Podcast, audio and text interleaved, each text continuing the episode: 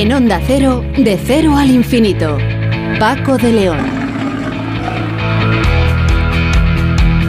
Señoras y señores, muy buenas madrugadas. Bienvenidos un día más a esta cita semanal que tenemos aquí en Onda Cero, en este programa diferente para gente curiosa que se llama De Cero al Infinito. Un espacio en el que hoy vamos a empezar hablando de un nuevo estudio del Barcelona Supercomputing Center que ha logrado analizar qué genes, ojo que esto es interesante, ha logrado analizar qué genes hacen o son los responsables de que cada persona sea única y diferente. Y es que por primera vez se ha estudiado la expresión de los genes en 46 tejidos y órganos de centenares de personas. Os lo va a contar Marta Melé, que es eh, una investigadora eh, que ha sido coautora de este estudio.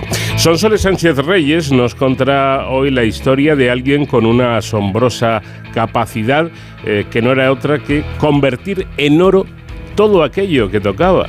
Mm, dicho así, pues igual le apetece, ¿no? Tener ese superpoder. Bueno, pues hoy en nuestros paseos por la historia hablaremos de el rey Midas y hablaremos también de una consecuencia del cambio climático. El aumento de la temperatura está detrás de la mortalidad de muchos muchas especies de anfibios en, en, España, en distintos parques regionales, lo que es un verdadero problema para la biodiversidad y la importancia que ésta tiene en la vida de los seres humanos. Por cierto que en estos días está siendo protagonista de la actualidad la preciosa localidad suiza de Davos, no por sus pistas de, esquí, sino por la reunión que periódicamente llevan a cabo en este lugar los más, eh, las más poderosas instituciones del planeta en el foro que lleva su nombre. Pero, ¿para qué sirve este foro? ¿Qué decisiones se toman allí? ¿Qué supone para el mundo y para el planeta esta reunión? Se lo vamos a preguntar al profesor de comillas y CADE, Luis Garbía. Uno de cada cuatro lobos de Galicia presenta infección por vermes cardiopulmonares. ¿Qué es esto? ¿A qué se debe? ¿Qué peligro supone para los cánidos? Nos dará todos los detalles el investigador Luis Fidalgo. Y en nuestra sección dedicada a la seguridad y emergencias en Héroes sin capa con nuestro experto David Ferrero. Vamos a conocer hoy la labor que llevan a cabo los profesionales de las aulas hospitalarias que dan clase a los chavales, a los niños que están hospitalizados y por lo tanto no pueden ir a sus colegios. Todo ello a partir de ahora en este vuelo por el conocimiento, en este viaje por el conocimiento en el que pilota la nave el comandante Nacho García y que hoy contará con una música especial de un hombre especial que en su momento consiguió el más rotundo de los éxitos, Gilbert O'Sullivan.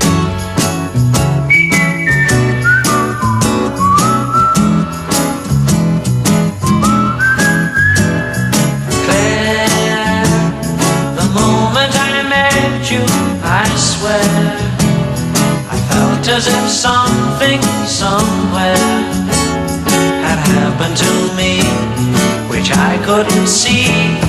Then, the moment I met you again, I knew in my heart that we were friends. It had to be so, it couldn't be no, but try. As I might do, I don't know why you get to me in a way describe. Words when you look up and smile. I don't care what people say. To me, you're more than a child. Oh, Claire,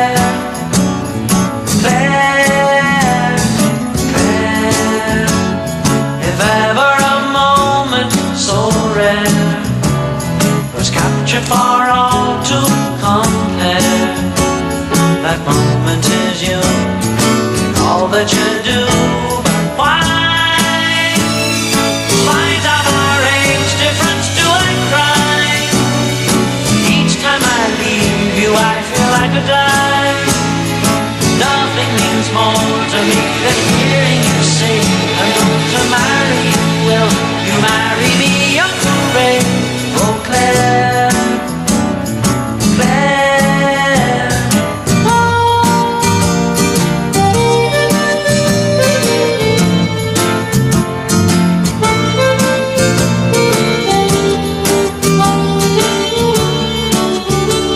Investigadores del Barcelona Supercomputing Center, Centro Nacional de Supercomputación, han liderado un estudio publicado en la revista Cell Genomics que por primera vez analiza la variación de la expresión de nuestros genes en órganos y tejidos del cuerpo humano en centenares de individuos con características diferentes. El trabajo nos ayuda a comprender cómo el comportamiento de nuestros genes nos diferencia de los demás y aporta información fundamental para descifrar la biología humana y el funcionamiento de enfermedades como es el caso de la diabetes. Mm, vamos a hablar de todo ello con Marta Melé, que es líder del grupo de transcriptómica y genómica funcional del Departamento de Ciencias de la Vida del BSC y además una de las autoras del trabajo. Marta, ¿qué tal? Buenas noches. Hola, buenas noches. Bueno, enhorabuena por este trabajo que además ha supuesto eh, como novedad principal eh, que el que se haya eh, se hayan o se ha analizado a la vez todos los genes del genoma en diferentes, en múltiples tejidos humanos, teniendo en cuenta diversos rasgos tanto demográficos como clínicos, ¿no? Sí, exacto. Hemos podido por primera vez mirar distintos rasgos a, la vez en, en muchísimos individuos, una cosa que no se había podido hacer hasta ahora. Unos resultados que revelan eh, precisamente diferencias específicas en, la expresión de esos genes eh, en personas sanas eh, según la edad, el sexo o incluso la ascendencia genética. Exacto. Nosotros nos queríamos preguntar cuál de estos rasgos nos diferenciaba más y hacía que nuestros genes, el comportamiento de nuestros genes fuera más diferente y queremos ver si, por ejemplo, cambiaban más con el sexo o entre hombres y mujeres, con la edad, con individuos de distinta ascendencia geográfica y lo que hemos visto es que esto es diferente en cada tejido. Por ejemplo, hemos visto que en las arterias los, los, los, genes, la activación de los genes cambia más con la edad, o sea que si nos hacemos mayores lo que tenemos que mirar son nuestras arterias. Entre hombres y mujeres las diferencias les vemos en el tejido mamario y en la tiroides y entre individuos eh, de, ascendencia africana y europea las diferencias las vemos en la, en la piel. Y mm. podemos pensar, ¿por qué es esto tan importante? Bueno, esto ya se sabía, ¿no? Que las arterias cambiaban con la edad, sí, pero lo que no se conocía son los genes que explicaban esta variación. Bueno, es que eh, estoy leyendo que hasta la, la masa eh, corporal, el índice de masa corporal, puede hacer que esto sea de una manera o de otra, ¿no? Exactamente. Por ejemplo, eh, vemos que, pues, por ejemplo, el tejido adiposo en personas que tengan sobrepeso es distinto, los genes que están activados en el tejido adiposo son distintos en personas de distinto peso, bueno, índice de masa corporal, sí, cambian. Y esto puede eh, ayudarnos a entender pues qué puede pasar cuando hay obesidad y pues en un futuro, ¿no? Pues eh, entender cuáles son los mecanismos y cómo prevenirla. Exacto. En definitiva, esta investigación, mm, no sé, em, le pregunto, ¿nos, ¿nos permite conocer mejor qué es lo que nos hace únicos? Exactamente. O sea, tú, nuestros, nuestro genoma es el mismo en, en toda nuestra vida y en todas nuestras células. Pero con la edad cambiamos, ¿verdad?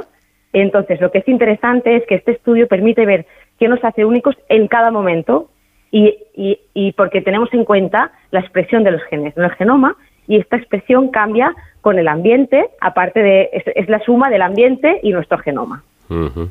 Claro, esto supongo que es importante, por ejemplo, eh, pues no sé, a la hora de, entender por qué algunas enfermedades se manifiestan de forma diferente en hombres eh, y en mujeres o con la edad, ¿no?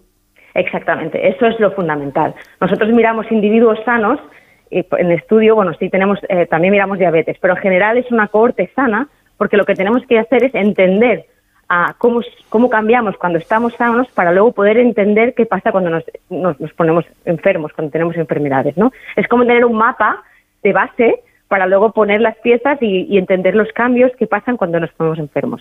en, digamos, en este estudio eh, nos hemos enfocado también en, la diabetes como, digamos, como ejemplo, porque es una enfermedad muy prevalente, eh, y hemos estudiado qué cambia en los diabéticos respecto a individuos sanos en todos los tejidos. Y lo que hemos visto, por ejemplo, es que el nervio es uno de los tejidos más afectados en diabetes. Y hemos encontrado los genes que, explican estos cambios en el nervio en individuos diabéticos y no, y no diabéticos. Como ustedes los investigadores son así, que yo siempre digo que son un poco como los magos, que de pronto son capaces eh, de, conseguir unos efectos eh, extraordinarios, con la diferencia de que estos, eh, esto que hacen ustedes es real, es decir, no, no hay truco. ¿no? bueno, pues estoy pensando que ahora que se habla tanto de, de, las dianas terapéuticas, esto va como un poco más allá. ¿no? hablaríamos ya de una medicina de precisión adaptadas a las características de cada paciente, como rizar el rizo. Bueno, o sea, en, realidad es un poco más de lo mismo. La idea es intentar entender cada persona, cada paciente, mm, qué le hace único para luego darle un tratamiento personalizado. Pero nosotros no decimos qué tratamiento se tiene que dar. Nosotros decimos, estas personas, los genes que estarán activados en una persona de esta característica son estos, y, luego ya es en las, farmacéuticas y los médicos de, decidir, ¿no? A qué fármacos van a ser adecuados para cada persona. Nosotros hacemos el mapa de los individuos sanos para que luego se pueda hacer una medicina personalizada en el futuro, bueno, y en el presente, ¿no? Hmm. Pero es la idea de, hacer el mapa de los individuos sanos para que luego se pueda hacer una medicina personalizada. O sea que es un poco más de lo mismo. Bueno, pero con un esfuerzo, creo yo que considerable, porque este estudio del que hablamos, del, del USC, ha analizado uh, los más de 20.000 genes 20.000 genes del genoma humano en 46 tejidos de 781 individuos participantes en el proyecto. No se han quedado cortos, ¿no? No, no, o sea, hace esto un esfuerzo muy grande a nivel de computación. De hecho, nosotros solo trabajamos con, con ordenador y programamos para entender los datos.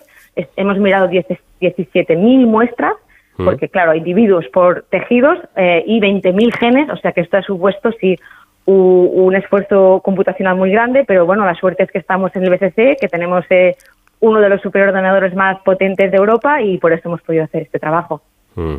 Algo que me ha llamado la, atención es que dicen ustedes que la información genética que tenemos en, en, todas las células del cuerpo es la misma, ¿no? Lo que hace que cada célula actúe o sea diferente en los tejidos u órganos es la activación diferencial de los genes, lo que ustedes llaman eh, como es expresión génica. Expresión génica, exactamente. O sea, en uno de los artículos de, eh, en la vanguardia se, usó un paralelismo muy interesante, que es que todas las células de nuestro cuerpo tienen el mismo cuadro de luces, pero las luces que están encendidas o apagadas cambian con los tejidos. Y, por ejemplo, pues aunque la célula del hígado tenga el mismo genoma que la célula del corazón, son muy diferentes. ¿Por qué? Porque los genes que están activados o expresados son distintos.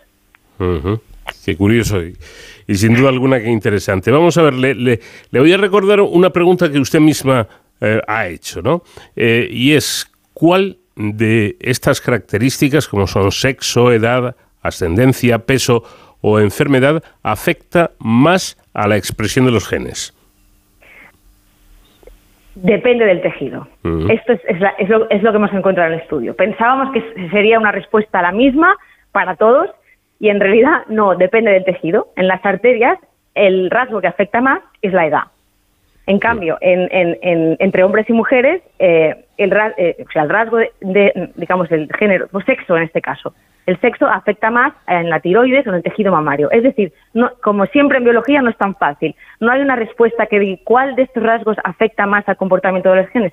Pues depende de los genes que estén activos en cada tejido. Y esto dependerá, pues eso, de cada tejido y pues esto implica que para estudios, por ejemplo, pues de las arterias, pues se tiene que tener muy en cuenta el factor edad. O, y en estudios donde se estén eh, comparando hombres y mujeres, o, cuando pensemos en enfermedades distintas entre hombres y mujeres, pues se tiene que pensar en estos tejidos donde el factor a sexo es muy importante.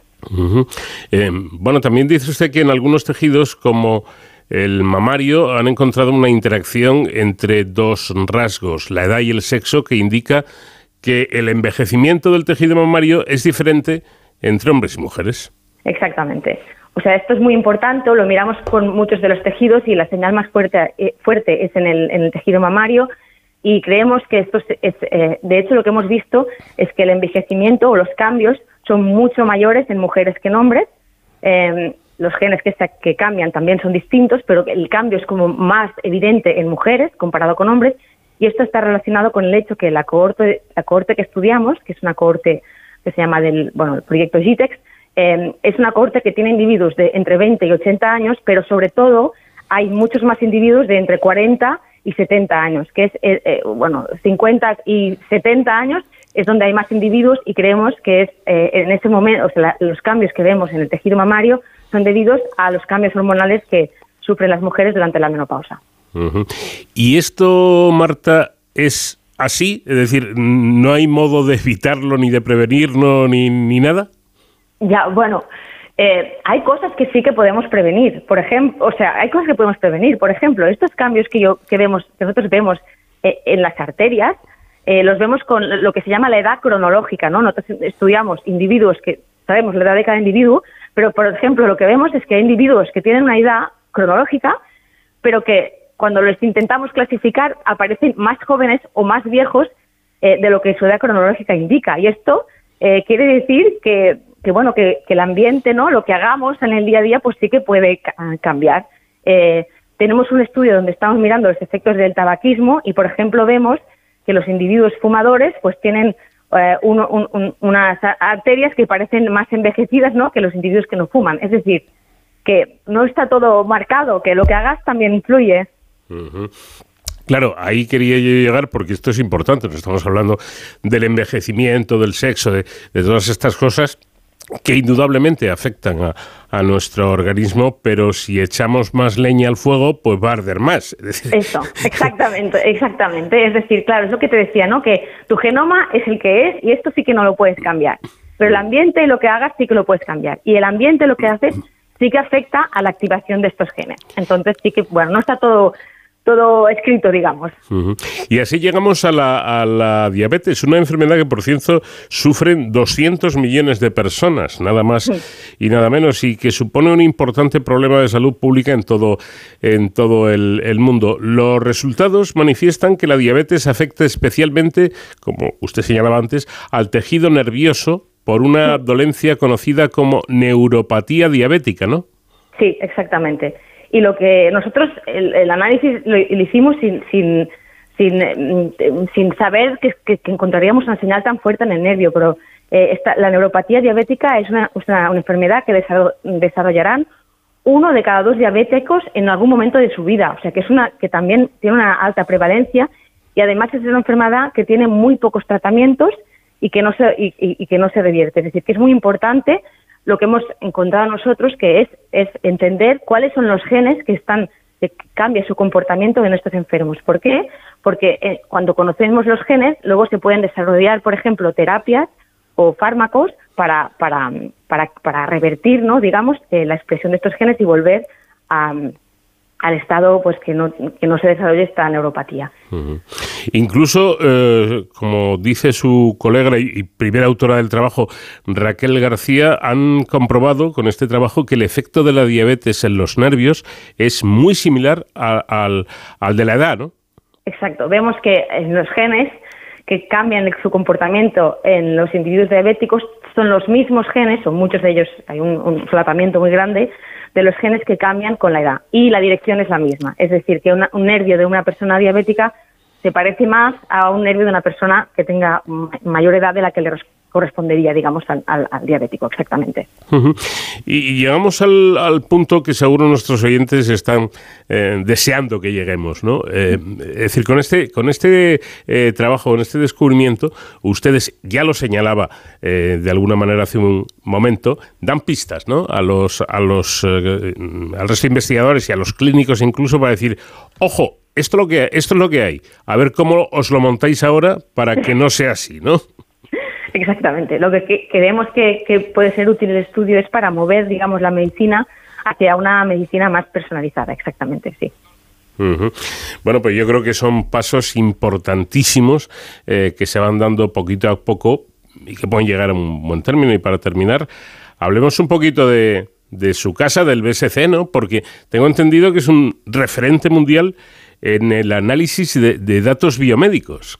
Sí, exactamente. No, o sea, este grupo, eh, este estudio fue liderado por mí, pero eh, hay muchísimos más grupos en el BSC que están trabajando con, con el estudio de, datos biomédicos, tanto de genómica, transcriptómica, bueno, todas las ómicas, pero también con, con datos eh, clínicos, análisis de, de, de, lo que se llama text mining, ¿no? De, de, de, de, datos clínicos médicos y, porque la, verdad es que ahora se están generando muchísimos datos. Casi parece que el, cuello de botella está en el análisis de los datos, no en la generación, ¿no? Y el BSC es puntero en este tipo de análisis y uno de los grandes eh, retos pues del BSC y del, Departamento de Ciencias de la Vida en concreto es avanzar hacia una medicina, de, precisión. Exactamente. Y ahí los ordenadores ayudan mucho, pero hay un ordenador que es uno de los especiales que hay en el mundo, ¿no? el famoso Mare Nostrum 4, eh, que no sé, para, para quienes no hemos tenido la ocasión de verlos, de, ver este superordenador eh, en vivo, eh, háganos una, una fotografía sonora. ¿Cómo es este ordenador? Bueno, lo, interesante del Mare Nostrum, aparte de su poder computacional y de ser uno de los ordenadores más potentes del sur de Europa, es que está dentro de una capilla y entonces es como es una iglesia de fuera, es una iglesia y luego tú entras dentro y ahí te encuentras pues un superordenador que en realidad un superordenador es un montón de cajas negras que son los nodos, ¿no? Los los los los ordenadores que pues, superordenador es un ordenador con muchos ordenadores, ¿no? Un, grupo de cajas negras y un sistema de refrigeración eh, enorme. Pero está dentro de una capilla, o sea que aparte de ser un superordenador eh, increíble, ha ganado varios premios del ordenador más bonito de, del mundo, vaya. bueno, pues eh, aparte de bonito, fíjense para lo que sirve y lo que puede dar de sí. Marta Melé, líder del grupo de transcriptómica y genómica funcional del Departamento de Ciencias de la Vida del BSC y autora, una de las autoras de este estudio. Muchísimas gracias por habernos atendido y ha sido un placer escucharla. Un placer, Paco. Que vaya bien.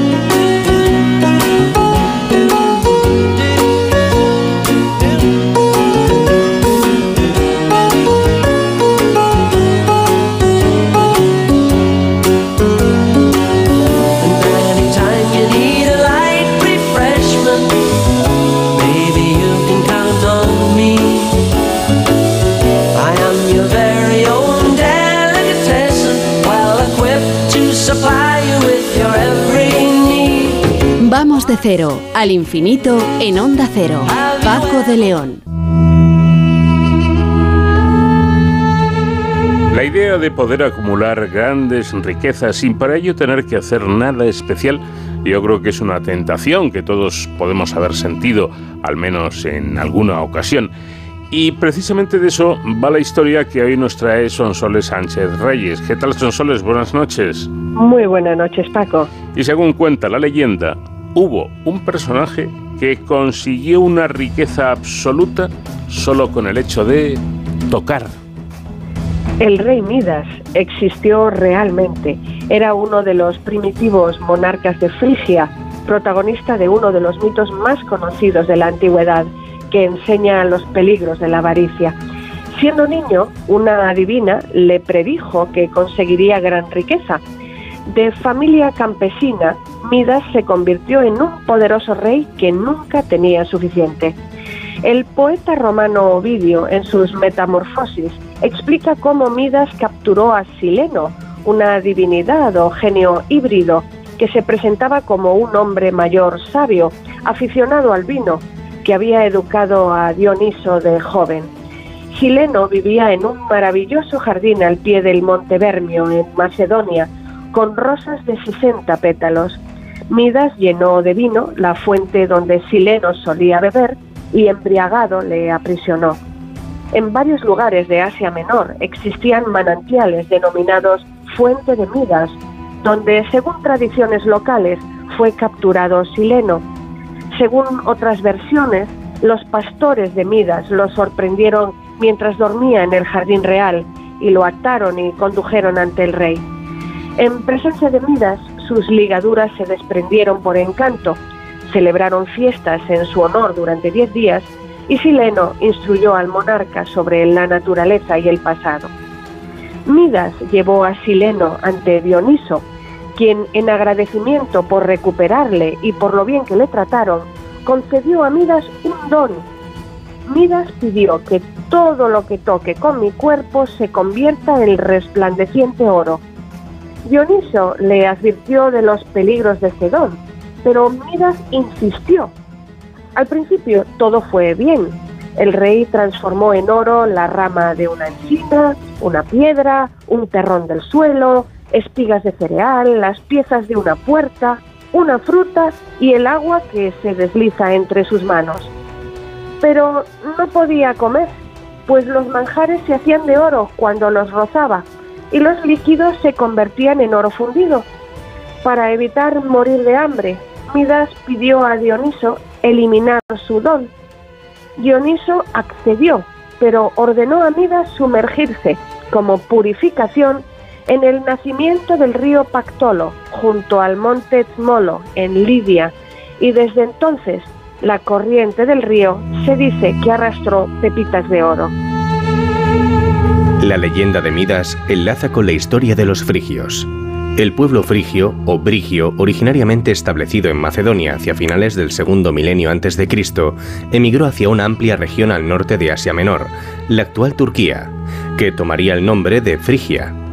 Los frigios llevaron a Asia la leyenda de Sileno, un daimon o ente divino inferior ligado a los rituales báquicos y al dios Dioniso. La fábula del don de Midas de transformar en oro todo lo que tocaba se basó en que los reyes frigios poseían enormes riquezas, pues tanto en Macedonia y Tracia, de donde procedían los frigios, como en las regiones de Asia Menor ocupadas por ellos, hubo minas de oro, y los ríos Pactolo y Hermo transportaban oro. Midas era hijo de Gordias, aunque en algunos relatos Gordias y la diosa frigia Cibeles adoptaron a Midas. Bajo el gobierno de Midas, entre el último tercio del siglo VIII a.C. y comienzos del siglo VII a.C., los frigios alcanzaron su mayor esplendor. Midas reinó más de una generación. Fuentes orientales documentan un rey llamado Mitá en el país de Moshki o Mushki, Frigia. Los pocos datos contemporáneos sobre Midas provienen de su máximo rival, el rey asirio Sargón II. Sus anales revelan que Midas accedió al trono hacia el 721 a.C., antes que él, y fue una gran amenaza para su imperio hasta ser sometido en el 709 a.C. Recogen el pacto en el 717 a.C. de Midas con el rey Lubita de Cardemish, vasallo de Sargón, iniciando hostilidades contra Asiria. Estas fechas no coinciden con las que siglos después aportó uno de los primeros escritores cristianos, Eusebio de Cesarea. En su crónica histórica dató la época de Midas entre los años 740, 739 y 696-695 a.C., cuando las fuentes afirman que se suicidó bebiendo sangre de toro o veneno al quedar su reino severamente dañado tras las invasiones de Sargón II y de los cimerios un pueblo nómada del sur de Rusia, terminando la prosperidad de Frigia. Midas tejió relaciones con sus otros vecinos, los griegos. La arqueología las ha documentado por los productos que Frigia importó, cerámica, vino, perfumes, y exportó objetos de bronce y el culto a matar, las cibeles griega. Midas intentó infructuosamente asentarse en Cilicia, en la costa sudoriental de Asia Menor, y con los monarcas armenios fomentó levantamientos populares en Capadocia. Sargón se vio obligado a establecer fortificaciones. En ese momento el reino de Midas alcanzó su máxima expansión, desde el curso superior del río Alis hasta la frontera de Cilicia. La expansión del reino al este, participando en relaciones comerciales con Asiria y Urartu, aumentó considerablemente las riquezas del rey y su región. Midas, desoyendo al vecino reino de Urartu y temiendo una invasión cimeria en su país, decidió ponerse bajo la protección de los asirios, y entre los años 710 y 709 a.C. firmó un tratado de paz, remitió a Sargón regalos y se comprometió a entregarle anualmente un tributo. Para los griegos, la importancia de Midas quedó de manifiesto en vida del monarca, y tanta abundancia provocó que acabaran incluyéndole en su mitología. Obsesionado por las riquezas, vivía en un castillo con grandes jardines y objetos lujosos. Cuenta Heródoto que el rey donó al santuario de Delfos el trono real desde donde administraba justicia. Esta pieza estaba en el tesoro de los corintios del tirano Cipselo, con los regalos de oro y plata a Delfos del rey Giges de Lidia. En tiempos de Heródoto, mediados del siglo V a.C., el trono aún permanecía en el tesoro, aunque no era el verdadero asiento real, sino una ofrenda a los dioses típica de la diplomacia oriental. Representaciones de tronos eran exvotos en los templos de la antigua Frigia. La donación del trono al oráculo de Delfos indica que el rey frigio mantenía buenas relaciones con los griegos de Asia Menor y sus vecinos lidios. Existen otras pruebas como que Midas contrajo matrimonio con Demódice o Hermódice, hija del rey Agamenón, para consolidar su expansión hacia la costa occidental de Anatolia. Debido a su casamiento con una mujer griega, según Aristóteles de la ciudad de Quime, la región que ocupaba la mayor parte de la península de Anatolia, actual Turquía, adoptó el alfabeto griego. Cuenta una tradición que los suegros o los cuñados del rey frigio, Gorgo y Janto, habían encargado a Homero un texto para la estela mortuoria del rey Midas en la que aparecía la imagen de una sirena.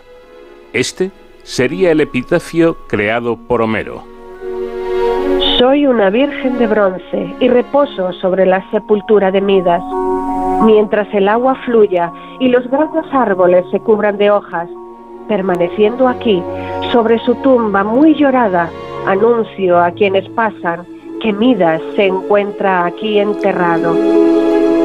Aunque los versos atribuidos a Homero son de época posterior, posiblemente del siglo IV a.C., ilustran las relaciones entre Frigia, Lidia y las ciudades griegas de la costa de Asia Menor entre los siglos 8 y 7 a.C. En otra leyenda se pidió al rey juzgar un concurso musical entre Apolo y Pan. Cuando Midas decidió contra Apolo, el dios cambió sus orejas por las de un asno. Midas las ocultó bajo un turbante e hizo jurar a su peluquero que no se lo contaría a nadie. Este, muerto de ganas de revelarlo, lo susurró en un agujero del suelo. Rellenó el agujero, pero allí crecieron juncos que transmitieron. Midas tiene orejas de asno cuando el viento sopló a través de ellos.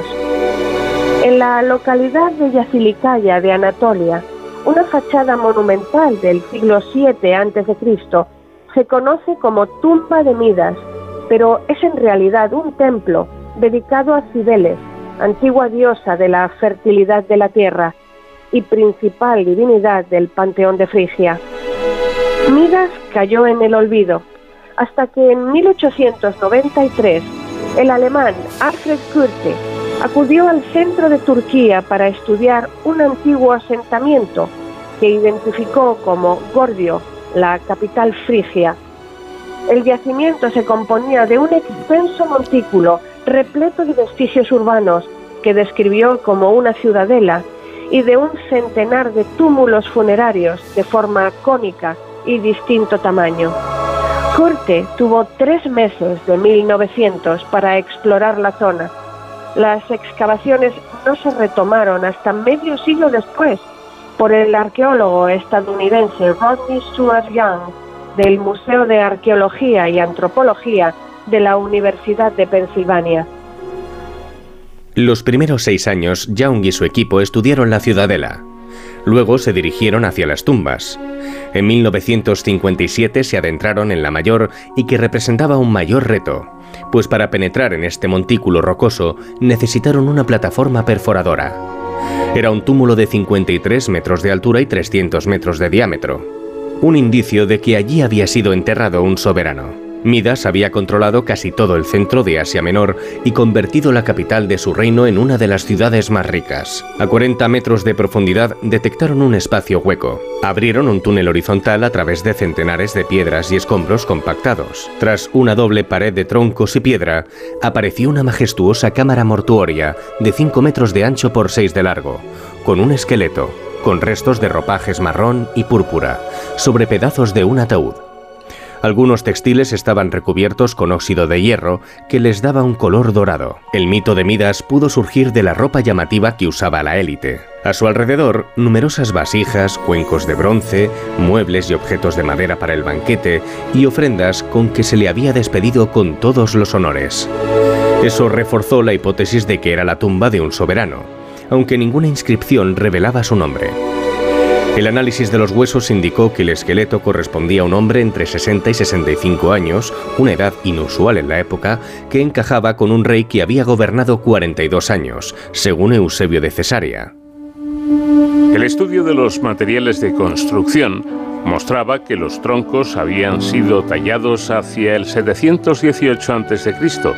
y el mausoleo se había erigido 18 años después, una fecha próxima a la muerte de Midas. La tumba se identificó con la de Midas, denominándose MM, siglas del inglés Midas Mound, túmulo de Midas. Sin embargo, una segunda datación de la madera en 2001, también mediante la técnica de la dendrocronología, el análisis del patrón de crecimiento de los anillos de los árboles, adelantó el año en que los troncos se tallaron hacia el 740 a.C. No se correspondería con la muerte de Midas. Los arqueólogos creen que podría tratarse del padre de Midas, Gordias, y que su hijo habría querido dedicarle uno de sus primeros grandes proyectos. Según el mito, Gordias era un agricultor pobre de Macedonia, último descendiente de la familia real de Bridges. Cuando un águila se posó en su carro de bueyes, lo interpretó como señal de que se convertiría en rey. El águila no se movió mientras conducía el carro hacia el oráculo de Sabacios, en el centro de culto más oriental, Telmisus, en la parte de Frigia que más tarde pasó a ser Galacia. A las puertas de la ciudad, un vidente le aconsejó ofrecer sacrificios a Zeus o Sabacios. Los frigios, estando sin rey, habían consultado al oráculo, que les indicó coronar al primer hombre que subiera al templo en un carro. Eh, Gordias apareció en su carro de bueyes y le proclamaron rey. Gordias fundó la ciudad de Gordio, convirtiéndose en la capital frigia. Su carro se conservó en la Acrópolis. Su yugo estaba asegurado con un intrincado nudo llamado nudo gordiano. Según la leyenda, quien desentrañara el nudo sería el amo de Asia, que en ese momento se equiparaba con Anatolia. Y fue en Gordio donde Alejandro Magno, al principio de su ofensiva contra el imperio persa, cortó el nudo por la mitad con su espada, en el 333 a.C. Bueno, pues ya lo saben, si un día de estos por casualidad se encuentran ustedes con algún elemento eh, que le permite elegir lo que quiera en, la vida, eh, tenga cuidado con eso de que se convierta en oro todo lo que toque, porque si, si, es la comida la que se convierte en oro, mal asunto tenemos. Eh, la historia del rey Midas, que hoy nos ha traído Sonsoles Sánchez Reyes. Gracias como siempre y un fuerte abrazo, Sonsoles. Un abrazo Paco y muchísimas gracias a ti. Hasta la próxima semana. De cero al infinito. If I give up the seat I've been saving some elderly lady, oh man, am I being a good boy? Am I your pride and joy? Mother, please, if you please, say I am. And if while in the course of my duty I perform an unfortunate tape. Would you punish me so say so. Never again mistake. This feeling inside me could never deny me the right to belong if I choose. And this pleasure I get from, say, winning a bet is to lose.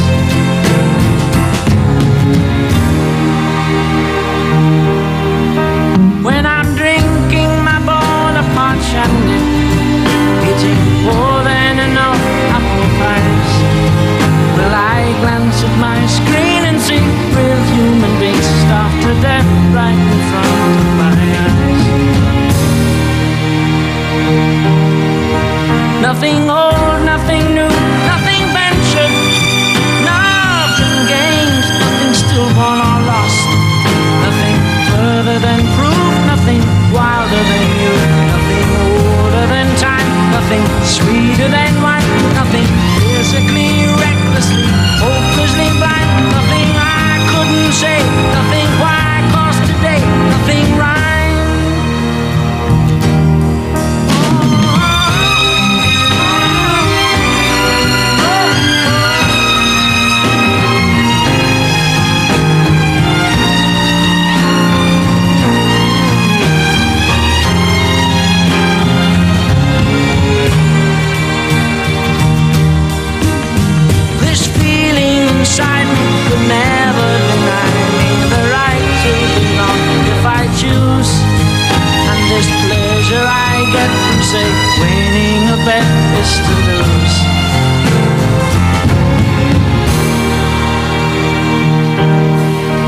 Nothing good, nothing bad, nothing pension, nothing gained, nothing still won or lost, nothing further than proof, nothing wilder than you, nothing older than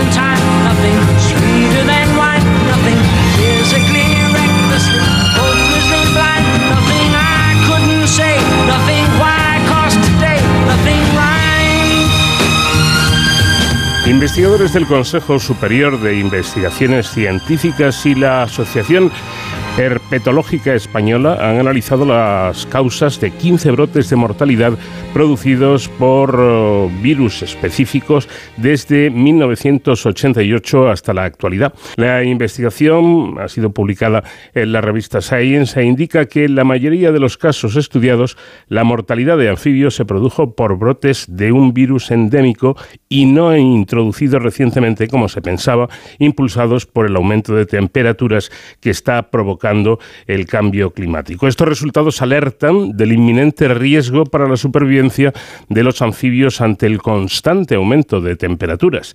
La desaparición de estas especies afectará a los ecosistemas en los que habitan, agravando la actual crisis de la biodiversidad. Jaime Bosch es investigador del Instituto Mixto de Investigación en Biodiversi- Biodiversidad del CSIC. Jaime, ¿qué tal? Buenas noches. Hola, muy buenas, encantado de hablar contigo. Igualmente, bueno, eh, ustedes llevan más de dos décadas estudiando el impacto de las enfermedades emergentes en las poblaciones de anfibios y el primer problema que encontraron, si no me equivoco, fue el hongo asiático que causa la extinción de centenares de especies, ¿no? Efectivamente, digamos que la pesadilla empezó hace más o menos 20 años cuando descubrimos el primer brote de mortalidad eh, producido por este hongo. Como, como decías, un hongo que viene de Asia, que ya sabemos que viene de Asia, y que el hombre lo introdujo en, en el resto del mundo hace ya bastante, bastante tiempo, aunque ya te digo, los efectos en España los empezamos a notar en hace más o menos 20 años. Ujú. Eh, en este trabajo, sin embargo, estudian la mortalidad producida por los virus del género ranavirus, también letales para estos anfibios. Piensan eh, que, al igual que el hongo, eh, han sido in- introducidos, ¿no? ¿Cómo? ¿Cómo han sido introducidos?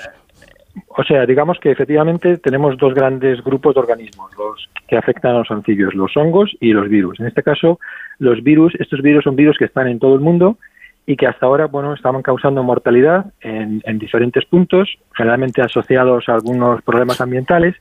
Y en el caso de España, eh, hasta ahora asumíamos o pensábamos que, eh, que normalmente estos virus venían de fuera, es decir, eran virus que se estaban desarrollando en otras partes del mundo, que el hombre traía eh, a España y por tanto al entrar en contacto con, con los anfibios con los que nunca había estado desarrollándose, producía estas mortalidades. Eso es lo que pensábamos hasta ahora.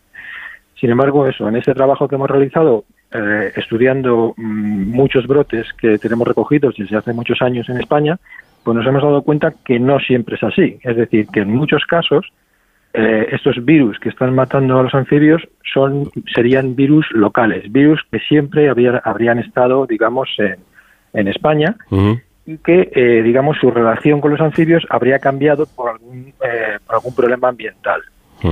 Y fuimos, digamos, un poco, más allá, eh, investigando la implicación, la posible implicación de la, de la temperatura con este, con estos brotes de, de la, de la enfermedad. Bueno, ustedes realizaron análisis genéticos de los virus encontrados en ejemplares de distintas especies que murieron a causa de, de, estas infecciones e introdujeron otra variable, la de la evolución de las temperaturas durante los últimos 40 años en los lugares donde se produjeron dichos episodios de mortalidad y estudiaron cuál había sido su influencia. Eh, Jaime, ¿a qué conclusiones llegaron? Claro, efectivamente, para, para, para, conocer qué había pasado, lo que hicimos fue, digamos, analizar la genética de esos virus que estaban matando a los animales, comparándolos con, eh, con la genética de otros virus presentes en España y en, otras, en, en muchas regiones del mundo. Y como te decía, vimos que efectivamente no se trataba de virus, no se trataría de virus de fuera, sino de virus de aquí, de virus que llevaban eh, mucho tiempo aquí.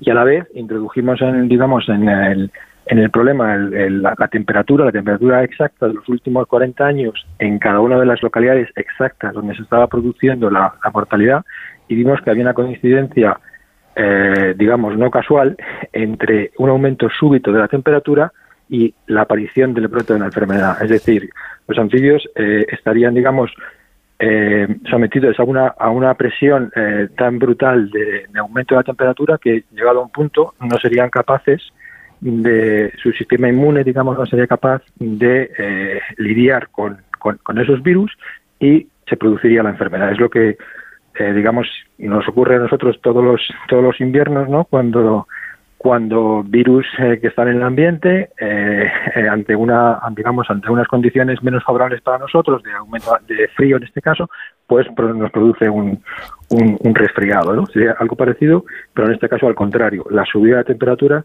estaría haciendo que los anfibios no pudieran, no pudieran, digamos, controlar eh, esos, esos virus que ya estaban presentes en, su ambiente. Hmm. Bueno, precisamente su, colega Bárbara Zunsová eh, explica el asunto diciendo que, como todos sabemos, tras la epidemia del coronavirus, muchas veces las enfermedades se producen por patógenos externos al área local debido a la incapacidad del sistema inmune de responder a un patógeno desconocido hasta ese momento. Sin embargo, sus resultados muestran que, la mayoría, que en la mayoría de los casos estudiados, la mortandad de anfibios por ranavirus se produjo por un virus endémico, como ya comentábamos, y no introducido recientemente. El virus ya estaba.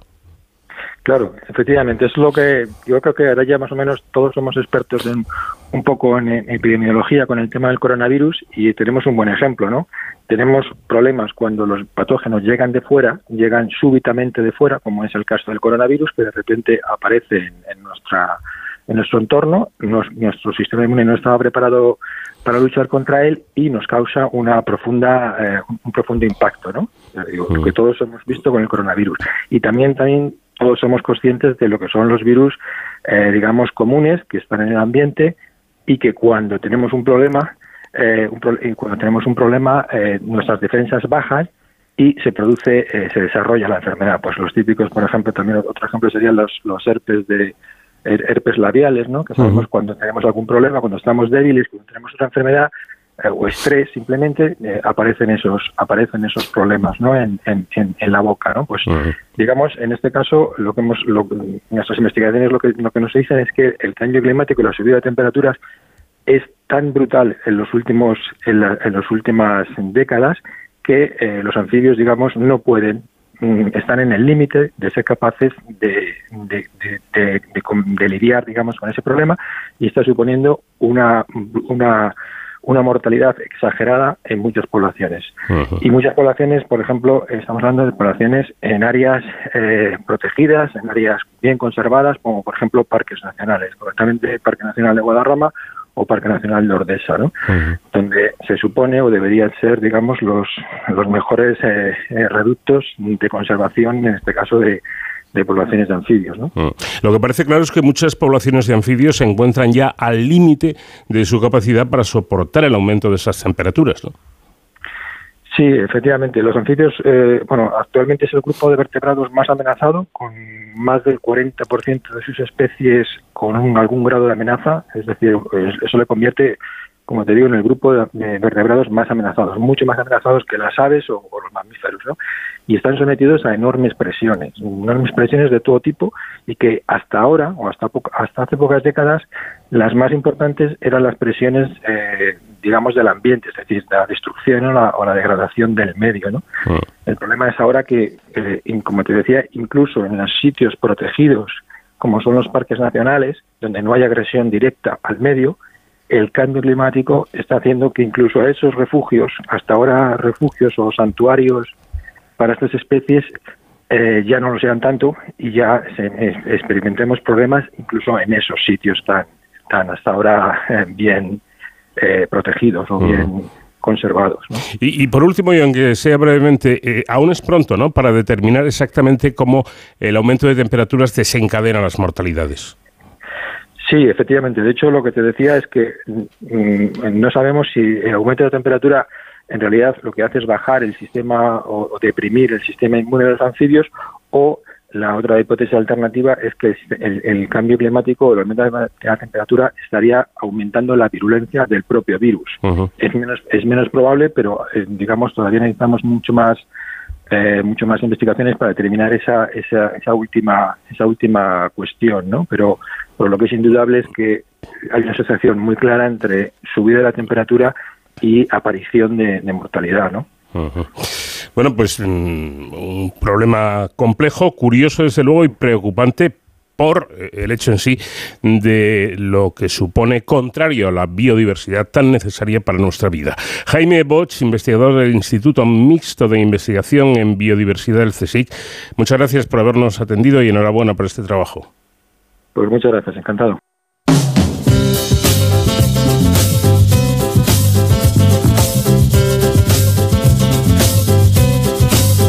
Terminamos aquí nuestra primera hora de programa, ahora noticias y después volvemos. It's quarter to ten and we're supposed to be there at nine. I don't think the registrar will be very pleased when we show up an hour late like two frozen peas. Both now facing for the first time, presently and past, something that begins with them and ends in a. More disaster, even from the start. What could it be? It's matrimony.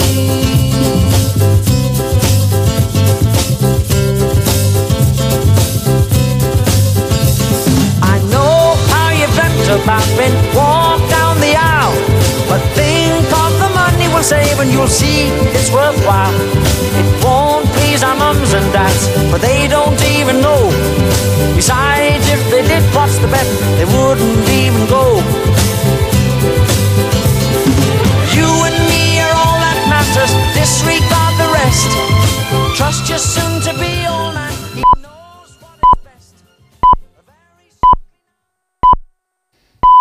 Son las 5 de la mañana, las 4 en la comunidad canaria.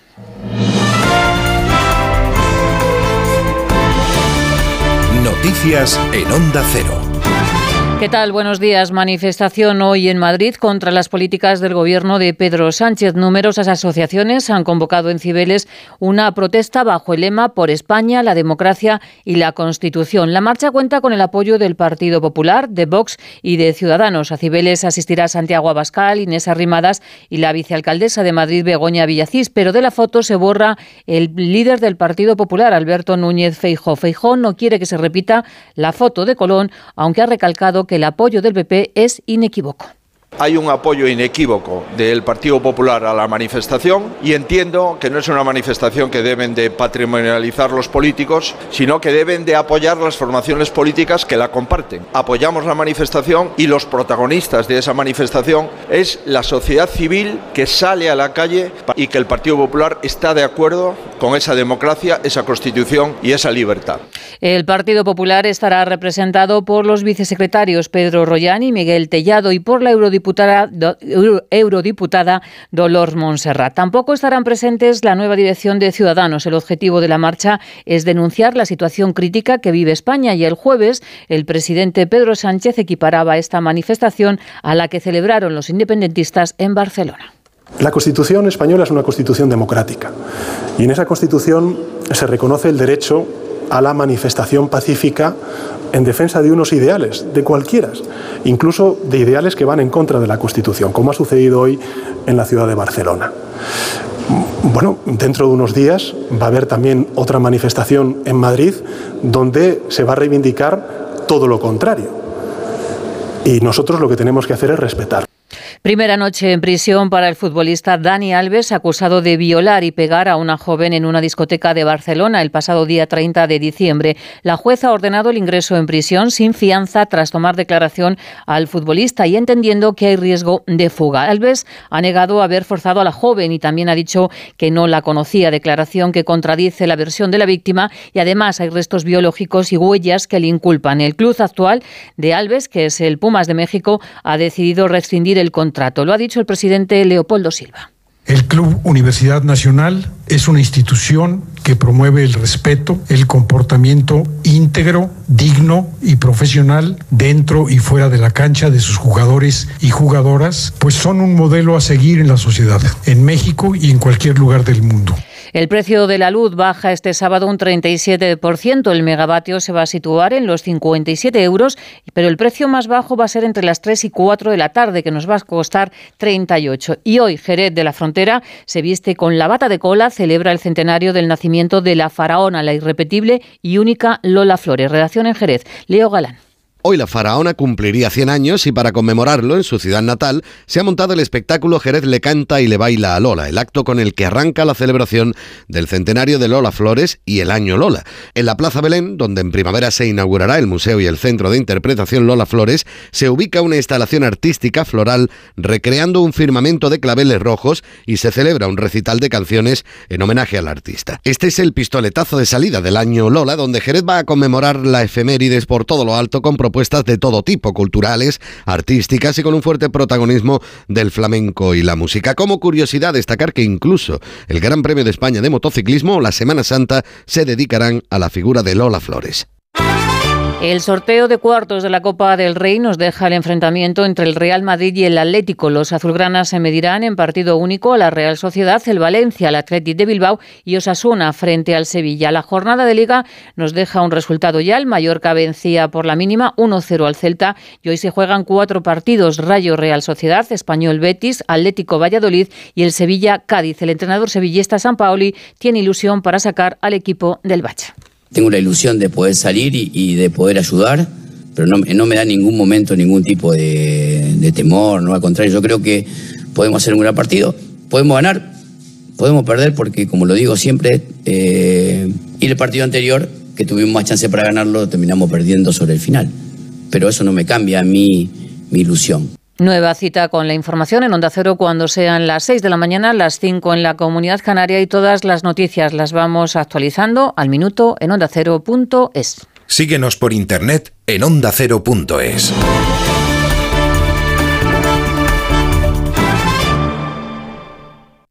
como el perro y el gato. ¿Necesitan las eh, mascotas, los perros, los gatos, higiene dental? ¿Creéis que es importante y que conviene hacerle una ecografía y descartar que sea cualquier otra patología? ¿Le puedo dar medicinas de persona a mi perra? Todas las respuestas los fines de semana con Carlos Rodríguez.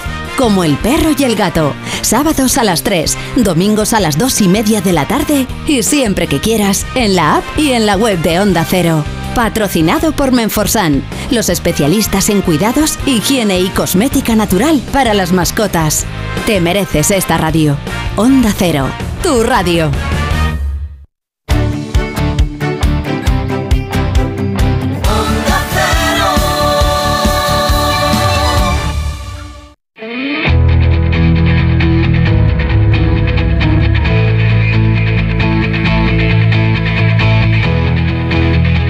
Onda Cero, de cero al infinito. Paco de León.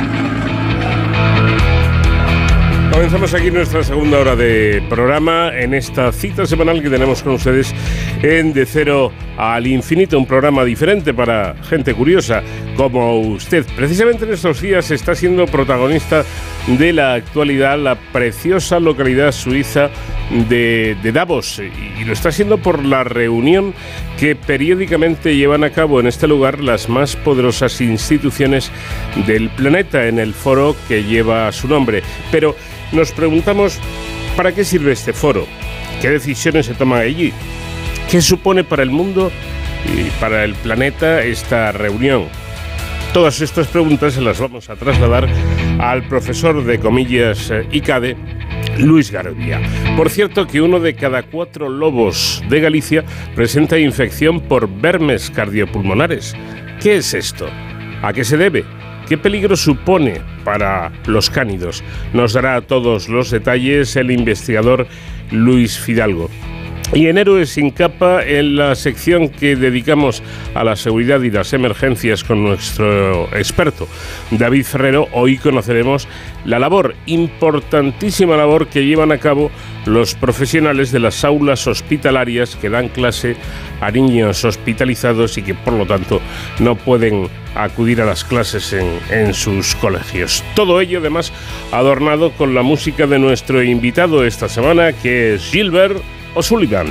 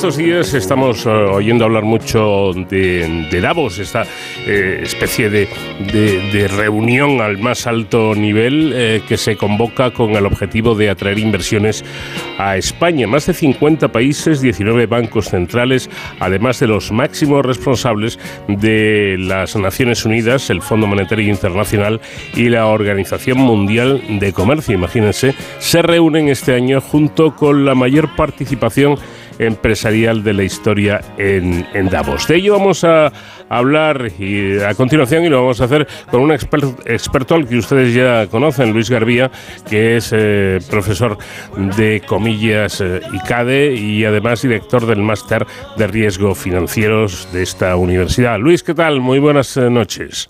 Buenas noches, Paco. Encantado de estar con vosotros, como siempre. Muy bien, bueno, pues vamos a empezar yo creo que por el principio, que suele ser lo, lo mejor y lo más interesante. Eh, ¿Qué es Davos? Aparte de una localidad maravillosa con unos paisajes eh, realmente divinos, eh, ¿qué es? ¿Qué es Davos? Perfecto. Pues eh, Davos es un sitio donde se esquía. Yo no, yo no esquío, pero los que saben esquiar, eh, o al menos por lo que se ve en la prensa, donde se esquía estupendamente. Igual que Bretton Woods fue un hotel o es un hotel de cinco estrellas. No, no, no es moco de pa o sea, es relevante esto. O sea, cuando las élites se reúnen, no se reúnen en un sitio de tres estrellas low cost, sino que van o bien en los años finales de los años 40 van a Bretton Woods, que es donde se estableció el patrón oro, o como está sucediendo durante estos últimos años van a una estación de esquí de lujo. Lo has escrito, lo has descrito perfectamente en la introducción. Davos es un sitio Ahora hablo con un poquito más detalle del Foro Económico Mundial, del World Economic Forum, donde se reúnen pues eh, la gente, eh, entre tú y yo, pues que parte el bacalao. Eh, los grandes dirigentes, tanto de países como de instituciones que gobiernan el mundo. Aún así, estos últimos años lo que estamos viendo es una pequeña transición, me refiero. Davos cada vez es menos relevante eh, porque es más famoso y se está convirtiendo un poquito cada vez más en un negocio. Eh, las empresas pueden pagar por asociarse con el Foro Económico Mundial y eh, gran parte de la asistencia a Davos es negocio. ser socio del World Economic Forum para una empresa cuesta en torno a medio millón de euros al año, para que nos hagamos una idea de las cifras de negocio que mueve una parte de Davos. Paco. Eh, bueno, ¿y, ¿y para qué sirve este Fondo Económico Mundial? Pues si fuera con un perfil un poquito más bajo, es decir, si no estuviéramos hablando en los grandes medios de comunicación tanto de ello, pues serviría para influir todavía más de lo que influye. Eh, tenemos grandes problemas. La sociedad está viviendo un gran momento de cambio. Eh, estamos pasando de un mundo industrial al mundo digital. Y, y respondiendo a tu pregunta, ¿para qué sirve? Eh, pues en definitiva sirve para que los que tienen el poder puedan mantenerlo. Y luego también, eh, cuanto más público y transparente está siendo esto, que aún así en Davos hay reuniones eh, que son absolutamente secretas, con reglas que se llaman Chatham House. Es decir, lo que pasa en Las Vegas se queda en Las Vegas. Pero, ¿para qué sirve? Pues para intentar, de cara a la estética, que esto del cambio climático, los objetivos del desarrollo sostenible, el cómo el mundo va evolucionando, el, el, gran problema que tenemos ahora que está en el foco, que es eh, la sostenibilidad de los presupuestos generales de los diferentes estados, la cantidad de deuda pública que hay sobre el Producto Interior Bruto. Pues se sientan e intentan ver las maneras no solo de conseguir negocio para cada uno de los participantes, sino de resolver estos grandes problemas. Pero ahí quería yo llegar precisamente. En realidad, eh, todas estas eh, personas que participan en, en, Davos, que buscan el negocio, digamos, particular o intentar solventar los grandes males del mundo. Más lo primero que lo segundo. Me lo al final, al final eh, son seres humanos y además seres humanos que llevan ostentando el poder desde hace muchos años. Aún así, por ejemplo, BlackRock eh, que gestiona más de 10 billones de euros en activos, BlackRock en los años 80 no existía. Google, Amazon, Facebook en el año 2000 tampoco existía con el poder que tienen ahora. El mundo está cambiando mucho y yo quiero creer, Paco, que es compatible construir un mundo mejor con hacer negocio. Dicho lo cual, eh, la gente que se está reuniendo en Davos no creo que sean precisamente los que van a salvar el planeta, ni creo que sea, sepan muy bien cómo va la realidad de los países en vías de desarrollo con todo el hambre y todo esto que está sucediendo allí. O sea, yo creo que viven en otro planeta absolutamente diferente. Y, el común de los mortales, la, gente normal, como nuestros oyentes o como tú y como yo, Luis, eh, ¿cómo crees que ve desde fuera eh, esto, esto de Davos? ¿Una reunión de, de 4, 40 o 400 ricachones o, o, que realmente hay allí un fondo de trabajo interesante? Al final esto lo, de, lo decían yo creo que era en Spiderman, cuando decían lo de que un gran poder era, es una gran responsabilidad. Eh, yo lo que quiero al menos es que nuestros oyentes lo vean un poquito como lo veo yo. El mundo es muy complejo. Eh, al final, eh, gran parte de nuestro día a día, pues cuando pagamos la hipoteca, el tipo de interés, todo lo que estamos viendo de la inflación, gran parte de nuestro día a día pasa por la decisión que unos pocos señores y señoras toman en sitios como Davos. Eh, pues tiene influencia, tiene impacto en nuestro día a día. Eh, sin duda sí. Y luego, dentro de eh, las decisiones que toman, pues podemos ser más fácilmente engañables o menos. Y el, y el saber más y mejor lo que está pasando tiene que ver en gran medida también con la, con la educación. Este año tenemos, Paco, elecciones en, luego está la guerra de Ucrania que parece que se empieza a acabar. si nos dejamos llevar por el golpe de tuit, pues probablemente seremos cada vez más, eh, más dóciles. En cambio, si nos preocupamos por formarnos, por saber lo que está pasando y por cómo se toman las decisiones, ese pensamiento crítico quiero pensar que se traducirá de una forma o de otra en lo que votemos y en, y en lo que acaben lo que acabemos haciendo nosotros y lo que acaben haciendo nuestros hijos en cierta en cierta medida. Estamos en un momento absolutamente crítico y yo creo que podemos construir un mundo un poquito mejor junto con alguno que haya por Davos y sobre todo nuestros oyentes eh, quejándose cuando haya que quejarse. No lo sé, Paco. Bien, eh, otra cuestión, para, para pertenecer a esta especie de, digamos, de club de élite, eh, ¿qué hay que hacer? ¿Quién invita a, países o organizaciones a participar en Davos? Porque hay muchos, pero no están todos. Eh, sin duda. Eh, es el Foro Económico Mundial. O sea, Davos es el sitio y el Foro Económico Mundial es el que lleva la organización. Y es, como muchas otras cosas, Basilea, que es la ciudad Suiza, donde se reúnen los bancos centrales eh, y donde está el, el BIS, el Bank for, Bank for International Settlements, que juega un papel eh, de banco central, de bancos centrales, también está en Suiza. Y mientras Basilea es absolutamente eh, pública, y cuando digo pública me refiero, hablando de bancos centrales que son públicos y tienen que ver con una función pública, el objetivo de Davos es colaboración público-privada. O sea, el objetivo del Foro Económico Mundial es que tenga presencia instituciones públicas y todos los países que has estado mencionando, más de 50 países van a Davos, y luego eh, no es necesario invitar a los bancos centrales o al Fondo Monetario Internacional. Ellos están de por sí invitados porque son públicos. Y es colaboración pública-privada. Se puede ir siendo empresa, y aquí sí que las empresas pagan por ir, salvo que alguna en particular, porque tengan algún interés específico, la inviten. Y supongo también que habrá un derecho de veto eh, importante. No creo que este año haya en Davos mucho ruso. aunque al final todos tienen que estar presentes. Claro. Eh, bueno, y en cuanto a nuestro país se refiere, ¿qué, ¿qué resultados espera obtener España en esta reunión? Pues la pregunta que me hacías antes, entre el interés público y el interés privado. Eh, Pedro Sánchez está en Davos y, la agenda de Pedro Sánchez eh, es presidente de España, por un lado, pero también Pedro Sánchez tiene intereses personales. Es ahora el presidente del, Partido Socialista, eh, de, la, de la Internacional Socialista, y supongo que está maniobrando para que su carrera política continúe sino por la OTAN en alguna otra, en algún otro tipo de organización eh, internacional. Por un lado eh, está Pedro Sánchez ahora eh, maniobrando, pues, para intentar obtener el máximo beneficio para España en los términos que acabamos de comentar. Luego también está Repsol, está Iberdrola. ¿Esto cómo puede repercutir en, eh, para, para, para España en concreto? Pues al final es un punto más desde el cual se puede hacer presión, como puede ser también la OTAN. Pero para mí el escenario donde se está jugando ahora el futuro de el futuro de España no pasa tanto por eh, Davos, sino pasa un poquito más por Bruselas.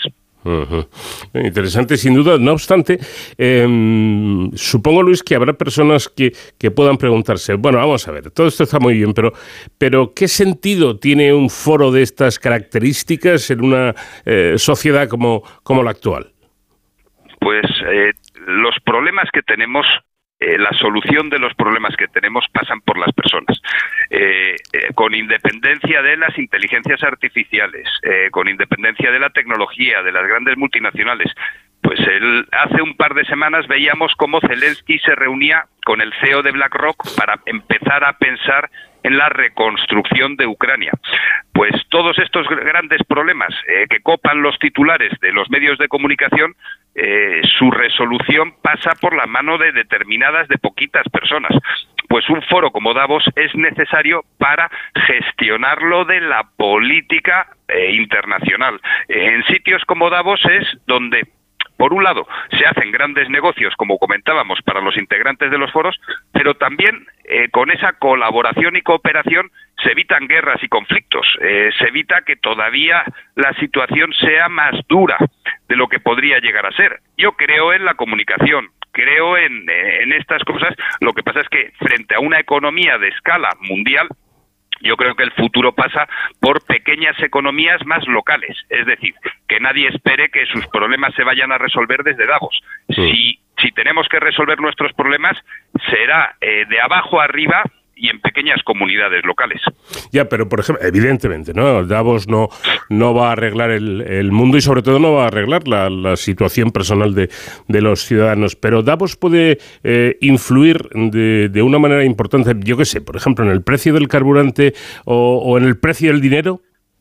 Eh, sin duda sí. O sea, al final, eh, recordemos que durante el coronavirus vimos el precio del barril de petróleo en negativo. Eh, justo a la salida del, coronavirus, el precio del petróleo estaba a 40 dólares, 40 eh, dólares eh, el barril. eh, con 40 dólares el barril. Arabia Saudita sí puede vender petróleo. Rusia puede vender petróleo, pero a Estados Unidos eh, se le acerca mucho a su precio de coste. Es decir, 40 dólares el barril de petróleo para Estados Unidos no tiene sentido. La guerra de Ucrania ha tenido mucho que ver, en cierto modo, con el precio del combustible. Eh, en cuanto ha estallado la guerra de Ucrania, hemos visto todos como el precio del barril sobrepasaba los 100 dólares el barril. Si un país tiene capacidad para influir en el precio del petróleo a través de una guerra, ¿qué no van a poder hacer varios países en Davos? Pues al final ese control va a ser mayor y en lugar de una imposición a la fuerza a través de una guerra, pues esa negociación entre varios países que acaba, acaba repercutiendo en que el precio sube o baje, pero, pero de algún modo eh, yo creo que puede ser más equilibrado para el conjunto de los países. Date cuenta, Paco, que estoy hablando abiertamente de oligopolios y la legislación de cada uno de los países miembros prohíben eh, la formación de oligopolios. Lo que pasa es que a nivel internacional cada país es, eh, a nivel internacional del derecho internacional público, y los acuerdos, la Organización Mundial del Comercio, eh, tenemos que ser conscientes de que hay un componente de anarquía bien grande. O sea, al final el Estado o el gobierno más poderoso es el que manda. Eh, mira China, mira Rusia o mira Estados Unidos desde hace ya años, Paco. Claro.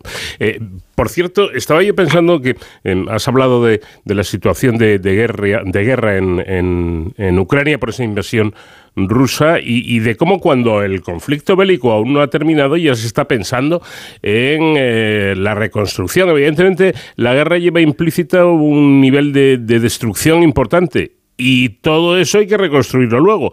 Eh, se me ocurre pensar, sin, sin dobles sentidos, Luis, que en el fondo la guerra, aparte de ser un drama y todas estas cosas, es un gran negocio para muchas empresas. A ver, ahora mismo, Paco, hay más de 30 conflictos bélicos en todo el mundo. Y el foco está en Ucrania, que Ucrania, eh, por varios motivos. Está en Ucrania porque Ucrania es parte de Europa pero especialmente está en Ucrania por las consecuencias económicas asociadas con la guerra. Eh, Estados, eh, o sea, al final no podemos hablar de la guerra de Ucrania sin pensar en la OTAN y no podemos hablar de la guerra de Ucrania sin pensar en los tratados que se hicieron después de la, de la caída de la Unión Soviética. En este sentido, eh, la guerra de Ucrania y la, o la salida que supone el Donbass para Rusia y el llegar al, y llegar al agua, o sea, al final es muy difícil estar hablando de estos temas y que no se pueda entrever un tuit o, resumir la conversación a un prorruso o pro eres de derechas o eres de izquierdas, eres eh, facha o eres, o sea, todas estas cosas de, eh, asociadas con la polarización que estamos viendo cómo acaban emergiendo de, no, de manera no satisfactoria, por ejemplo, en, en Brasil. La realidad del mundo es absolutamente complicada y no nos tenemos que engañar. Hay gente que muere en Ucrania y es un absoluto desastre, pero el análisis que debemos de hacer de la guerra de Ucrania es también económico, o sea, el impacto económico. La guerra de Ucrania ha sido un gran negocio para Estados Unidos.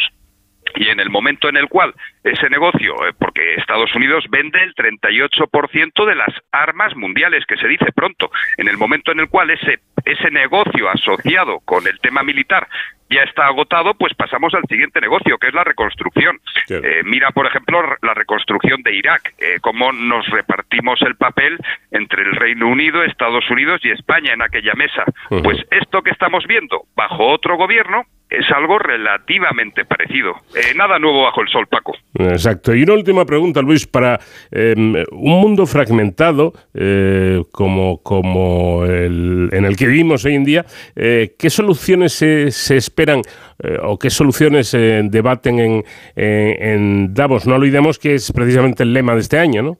Exactamente, exactamente. Al final, eh, seamos ricos o pobres, eh, esquiemos o no esquiemos, los problemas que tenemos son comunes a todo el mundo. los poderosos necesitan para que el sistema funcione estabilidad. El objetivo de cualquier banco central es el control de los precios, es decir, la estabilidad. Luego, eh, tampoco olvidemos que somos 8.000 millones de personas en el mundo, lo cual no acaba de ser muy sostenible. Dicho lo cual, en España tenemos un problema demográfico eh, por lo justo por lo contrario. En este mundo absolutamente eh, fragmentado en el cual, pues mientras hay un problema global eh, que tiene que ver con el, eh, mucha población, en España tenemos el problema contrario. Es absolutamente necesaria la cooperación, el diálogo. Y yo creo que en Davos, porque al final los problemas que tenemos son comunes a todos, vamos a poder encontrar este diálogo. O, es un deseo al menos, Paco. Bueno, pues eh, ya lo ven ustedes, los poderosos, no solamente los ricos, sino los poderosos que se reúnen en, en Davos y, y allí tienen sus cuitas para eh, intentar encontrar soluciones a los grandes problemas y para también favorecer la oportunidad de, negocio, que es otro punto, desde luego, importante. Luis eh, como siempre, es un, un placer eh, hablar contigo y sobre todo escucharte, que yo creo que yo personalmente aprendo mucho oyéndote. Un placer compartido, gracias por tus palabras y gracias Paco por darme voz, lo cual también es relevante. Muchas gracias Paco.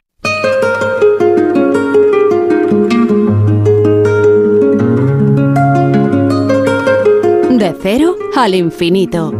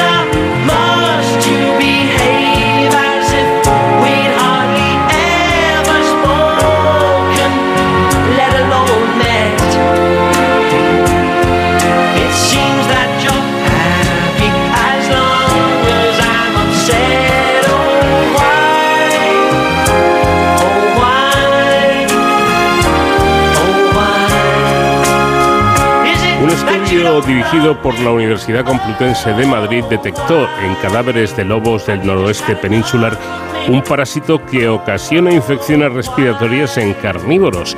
La prevalencia fue más elevada en lobos jóvenes, lo que podría indicar su relación con la dieta durante sus primeras etapas de desarrollo. Una investigación realizada por esa Universidad Complutense de Madrid y la Universidad de Santiago de Compostela en Lobos de las cuatro provincias gallegas que ha determinado que el 25% de los individuos presentaba infección por vermes cardiopulmonares, eh, que son parásitos responsables de infecciones respiratorias en cánidos de distinta consideración. Eh, y para eh, conocer un poco más de este problema y de este trabajo, vamos a hablar con el investigador, el investigador Luis Fidalgo, a quien tenemos ya a la espera. Luis, ¿qué tal? Muy buenas noches. Hola, buenas noches. Bueno, un, estudio que mm, eh, demuestra cómo estos cánidos, cómo estos lobos se ven eh, atacados por, por, una, por una infección eh, que ya se conocía, pero que en el caso de los lobos quizá no había sido muy estudiada, ¿no? Sí, efectivamente, es, eh, son parásitos cardiopulmonares que se conocen bien en los eh, domésticos, en los perros, pero que en concreto en los lobos, pues bueno, es más difícil el poder estudiarlos porque hay que tener la oportunidad de poder acceder eh, a esas muestras, hay que tener un equipo investigador que esté interesado en ese tema y es una labor y es además una labor de años, no es que un día el equipo investigador diga, hombre, pues sería interesante estudiar esto y bueno, y en tres meses se, se puede acceder a ello como ocurre con los animales domésticos. ¿no? Esto es un trabajo que siempre hay que plantear a largo plazo y que yo creo que dentro de la perspectiva de, de One Health, bueno, de una, de una salud única, pues es interesante porque todos estamos en ese, en ese medio, nuestros animales domésticos, los silvestres, incluso nosotros somos susceptibles de transmitirnos eh, virus, parásitos, en fin, de todo, y por eso es muy bueno tener, eh, tener información sobre estos aspectos. Lo que los investigadores eh, parece que, que conocían es que, bueno, pues este es un problema que se centra más en el zorro rojo, ¿no? que continúa siendo el principal reservorio silvestre de de, estos vermes. Eh, ¿Por qué ahora el lobo? ¿Puede, ¿Puede haber habido un contagio de una especie a otra? Seguro, seguro que se transmiten entre ellos. Al final son, son carnívoros y, eh, comparten el mismo hábitat, incluso los mismos, eh, eh, las mismas presas como que pueden ser intermediarios de, esos parásitos. ¿no? ¿Qué ocurre? Que en el zorro, pues bueno, era más fácil acceder a él, estaba más estudiado y lo conocíamos más. En el caso del lobo, es posible que esta expansión de, los últimos años, la colonización de nuevas zonas, pues eh, haya hecho que eh, tenga una población mayor, que lo podamos conocer más y, que nos demos cuenta de qué es lo que, lo que tenía. Insisto que, que a veces las cosas para encontrarlas lo primero que hay que hacer es buscarlas. Y bueno, trabajar con una especie eh, como es el lobo no es fácil precisamente. Bueno, ¿cómo, cómo, eh, ¿cómo, actúa este, este parásito? ¿Qué es lo que hace eh, exactamente en, en, el hospedador? Sí, eh, le va a provocar alteraciones, sobre todo respiratorias, ¿no? con, con, con bronconeumonías, y, y, eso le merma la capacidad eh, tanto metabólica y, por supuesto y por supuesto pues de, de, correr eh, de desarrollarse lo predispone a infecciones secundarias y, pone en riesgo para tener otras enfermedades y poder y poder sucumbir como consecuencia de ello. Entonces además eh, puede ser transmisor de, de estos eh, parásitos eh, para que se contagien, para que se cierren los ciclos y se contamine pues a otras a otras especies con las que también comparte el medio, tanto domésticas como silvestres. Y bueno, en este eh, por esto hay que tenerlo en cuenta. Incluso incluso en algunos casos eh, encontrábamos uno de estos vermes, el Ecolius aerophilus, que insisto en, en, un porcentaje muy bajo de casos, pero también aparecía que representa una zoonosis, es decir, que es transmisible incluso a la especie a la especie humana, sin que esto genere ninguna alarma de ninguna cosa de que vamos a sucumbir con una pandemia con esto. No, no, no, para nada, eh, para nada. Pero quiero decir que, que, que incluso algunos de estos parásitos pueden afectarnos a nosotros. Eh, y bueno, en caso de que nos afectasen, pues bueno, necesitaríamos un tratamiento y ya está, no, no habría más problema. Como suele pasar en las infecciones, eh, eh, dependen de, la, de la carga, en este caso para, parasitaria, ¿no? esto, esto hará que la infección, que la, que la patología sea más o menos grave.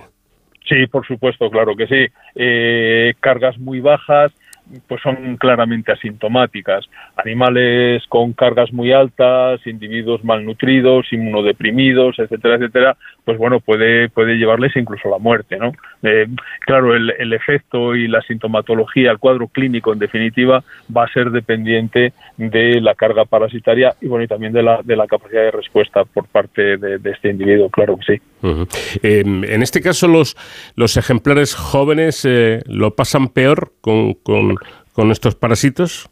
Bueno, y sobre todo están, por lo que hemos podido ver, eh, asumen mayores riesgos, asumen mayores riesgos posiblemente en razón de su alimentación, en razón de que tienen que, de, que alimentarse de hospedadores intermediarios del parásito o de que también se, se nutren después eh, que, que, los mayores, que los que alcanzan eh, mayor preponderancia eh, dentro de la manada y por lo tanto pues bueno aprovechan aprovechan también recursos más marginales con lo cual, pues bueno, son más eh, expuestos, están más expuestos a padecerlo y bueno, también su sistema inmune tampoco es el mismo, ¿no? Eh, como consecuencia, efectivamente, hemos visto que precisamente los individuos jóvenes eran los que en mayor porcentaje estaban parasitados y los que y los que mayores cargas parasitarias tenían, sí, ciertamente.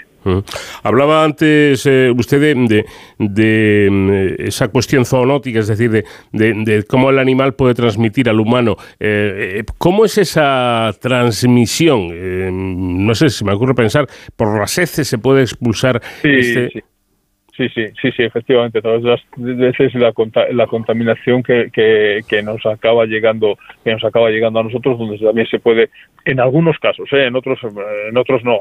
Hay eh, eh bueno, hay parásitos que no, que no son capaces de cerrar el ciclo ni tienen la oportunidad de llegarnos a nosotros, pero bueno, eh, el que les mencionaba antes, el E. pues sí, efectivamente, se puede llegarnos a nosotros insisto que insisto que no es una preocupación como como enfermedad y mucho menos como enfermedad pandémica que estamos ahora tan sensibilizados con ellos. Pero pero que bueno que, que podría llegar a pero que puede afectarnos a, la especie humana sí. La profesora Miró, colega suya, dice que, que la prevalencia de, de vermes eh, pulmonares eh, más elevadas en, en, los individuos jóvenes podría indicar que los hospedadores intermediarios forman parte de la dieta lupina durante las primeras etapas de su desarrollo, ¿no? Sí, sí, claro, claro, sí, la, alimentación de con estos con estos intermediarios, pues más pequeños, eh, individuos que tienen menor entre comillas, valor para, para los ejemplares más grandes y que, bueno, en la caza y en el consumo se inician estos individuos más jóvenes pues con, con, eh, con eso y, bueno y, y, predan sobre ellos no entonces es una de las es una de, de, las posibles de las posibles causas evidentemente en este en este estudio y en este trabajo pues eh, no, no damos luz a, a, todos los múltiples interrogantes que hay sobre un tema como este. Hemos dado simplemente un, un paso más y, y, aportamos una experiencia y unas cifras sobre las que seguramente tanto nuestro equipo de investigación como también otros investigadores seguramente que avanzarán aún más y continuaremos en este sentido. Claro, no, no tenemos la respuesta a todas las cosas. Uno de los problemas que, que, padece el lobo en la sociedad en la que vivimos es que es eh, muchas veces atropellado por vehículos ¿no? y mueren muchos, muchos lobos por esta causa. Pero esto les ha venido bien a, a, a ustedes, a los investigadores, porque han conseguido um, muchos uh, cadáveres de, de, estos lobos con los que han podido realizar ese estudio, ¿no? Sí, cierto. Vamos a ver. Eh, no, es, no es que nos haya venido bien, es que hemos aprovechado esa circunstancia. Es sí. decir, eh, es una lástima el que ese animal que bueno ha muerto como consecuencia de un accidente de un accidente de tráfico pues se lleve a un horno crematorio para, para deshacernos de, de, ese cadáver, por ejemplo, y que se pierda toda la información que puede, que puede transmitir. Esa información es valiosa. Esa información es valiosa para decir, oiga, mire usted, está eh, comiendo esto, tiene estos parásitos. Bueno, y hay otros parásitos que, también eh, la doctora miró con su equipo en Madrid, pues bueno, yo pertenezco al equipo de, de, de Galicia, de la Universidad de, eh, de la Universidad eh, de Santiago de Compostela, pero eh, están trabajando mucho que son con enfermedades transmisibles con, con garrapatas. Y bueno, también estamos meticulosamente recogiendo todas las garrapatas posibles por aquello de, la, de, de, su papel dentro de las enfermedades transmisibles. Y bueno es un es un aspecto es un aspecto bien interesante y bien importante que, que, que bueno que si ese animal no se recogiese no hubiera esa colaboración con, con la Consellería eh, de Medio Ambiente de Galicia, con la guardería, con, con la propia Guardia Civil, para poder recoger estos animales en tiempo y forma y, estudiarlos y analizarlos, pues bueno, sería una información que yo entiendo que es muy buena y que la estaríamos perdiendo. Entonces, bueno, esta, eh, esta sincronización, eh, este entendimiento de varios grupos, como usted ve, muy multidisciplinares, pues hace posible todos estos avances que, bueno, pues que yo creo que son interesantes y recogiéndolos pues poco a poco y a medida que se va pudiendo. Porque además se da la circunstancia de que el lobo ibérico pertenece a la lista de especies en régimen de protección especial, ¿no? Sí, sí, cierto, cierto. En nuestro país, desde, si no recuerdo más, desde el 21 de septiembre, creo que es el 21 de septiembre, no sé si es 21 de septiembre o 21 de octubre de, del 2021, sí, efectivamente, es, está dentro de, de ese listado de especies que, que, bueno, a nivel nacional mm, está, yo creo que muy justificado. No sé si en el noroeste en el noroeste, desde luego, la población de, de, lobo es una población muy vigorosa y muy activa que, bueno, no, no, estaría, no estaría tan justificado. En el caso concreto del noroeste, ¿eh? no, no, no hablo para todo el país. ¿Y por qué en el, en el noroeste esta eh, especie de epidemia? ¿Por qué en esa zona? Eh, bueno, se refiere a la población de lobos. Sí, sí, claro. Sí, bueno, porque las condiciones, las condiciones de conservación tanto del medio como de la especie así lo han permitido a lo largo a lo largo del tiempo. En mi modo de entender, se ha hecho una gestión bueno, pues en algunos casos a lo mejor más agresiva, en otros menos, pero el resultado ha estado ahí, ¿no? El resultado está ahí de, que contamos con en ese noroeste con una población realmente realmente vigorosa y, y bueno para lo que es ese gran carnívoro pues pues abundante porque bueno no puede haber no puede haber tantos lobos en una superficie pues como como perdices por ejemplo o, como otras especies no porque necesita necesita eh, un sustento trófico necesita un territorio amplio y bueno puede haber lo que puede haber y de hecho ahí lo estamos viendo no Asturias Galicia el, norte de, Castilla-León, donde hay accidentes de tráfico repetidos, donde hay ataques eh, permanentes al ganado, etcétera, etcétera. Eso quiere decir que hay una población abundante de este, de este tipo de ejemplares, que afortunadamente hay una población abundante y, y que, bueno, y que ha llegado ahí, yo creo que porque se ha hecho una gestión anterior. Bueno, leo también que estos vermes eh, se lograron recolectar por el método de sedimentación en, en copa. Explíquenos qué, qué es esto. bueno, es uno de los métodos analíticos eh, habituales y, y, desde hace muchísimo tiempo eh, en parasitología, ¿no? donde la dilución en, soluciones de, de, heces se de estos animales o del contenido intestinal, eh, en este caso del lavado, del lavado bronquial, se les deja sedimentar para, para recogerlos y recoger todas las formas, todas las formas que tengas ahí, maduras, maduras, etcétera, etcétera. No solamente recoger aquellos parásitos grandes, macroscópicos que tú puedas ver eh, directamente y tomar con una pinza, sino también todo lo demás, incluso incluso sus formas reproductoras, sus huevos, etcétera, etcétera. Claro, la cuestión es eh, que estamos hablando de animales, de animales salvajes en este caso, como, como, el lobo que vive en libertad, es decir, no, se puede vacunar a la población. Eh, ¿Qué se puede hacer ante este problema? ¿Se puede hacer algo para paliar el, el, problema de esta, de, de esta infección o no? No, eh, directamente sobre la población de lobos no. Se pueden tomar medidas sobre, sobre los domésticos, ¿no? Sobre los eh, domésticos para que para que no se cierre tanto ese, ese ciclo. Pero claro, sobre los silvestres eh, al lobo no se le puede dar la pastillita antiparasitaria o no se le puede decir, mira, no comas esto porque esto puede estar contaminado y eso se lo quitamos o, le damos o, lo cocemos primero para que se lo coma.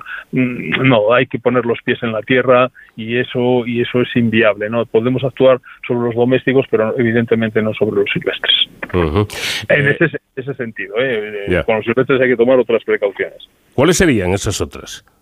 No, el, eh, eh, respecto a las, a las parasitosis, respecto al tratamiento de las parasitosis, no, no, no existe tratamiento preventivo.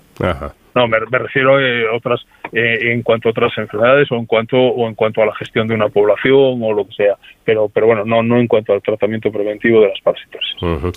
por cierto, y con esto ya prácticamente termino, em, se están tomando en los últimos años las medidas de protección adecuadas para que esta especie pueda seguir existiendo en, España?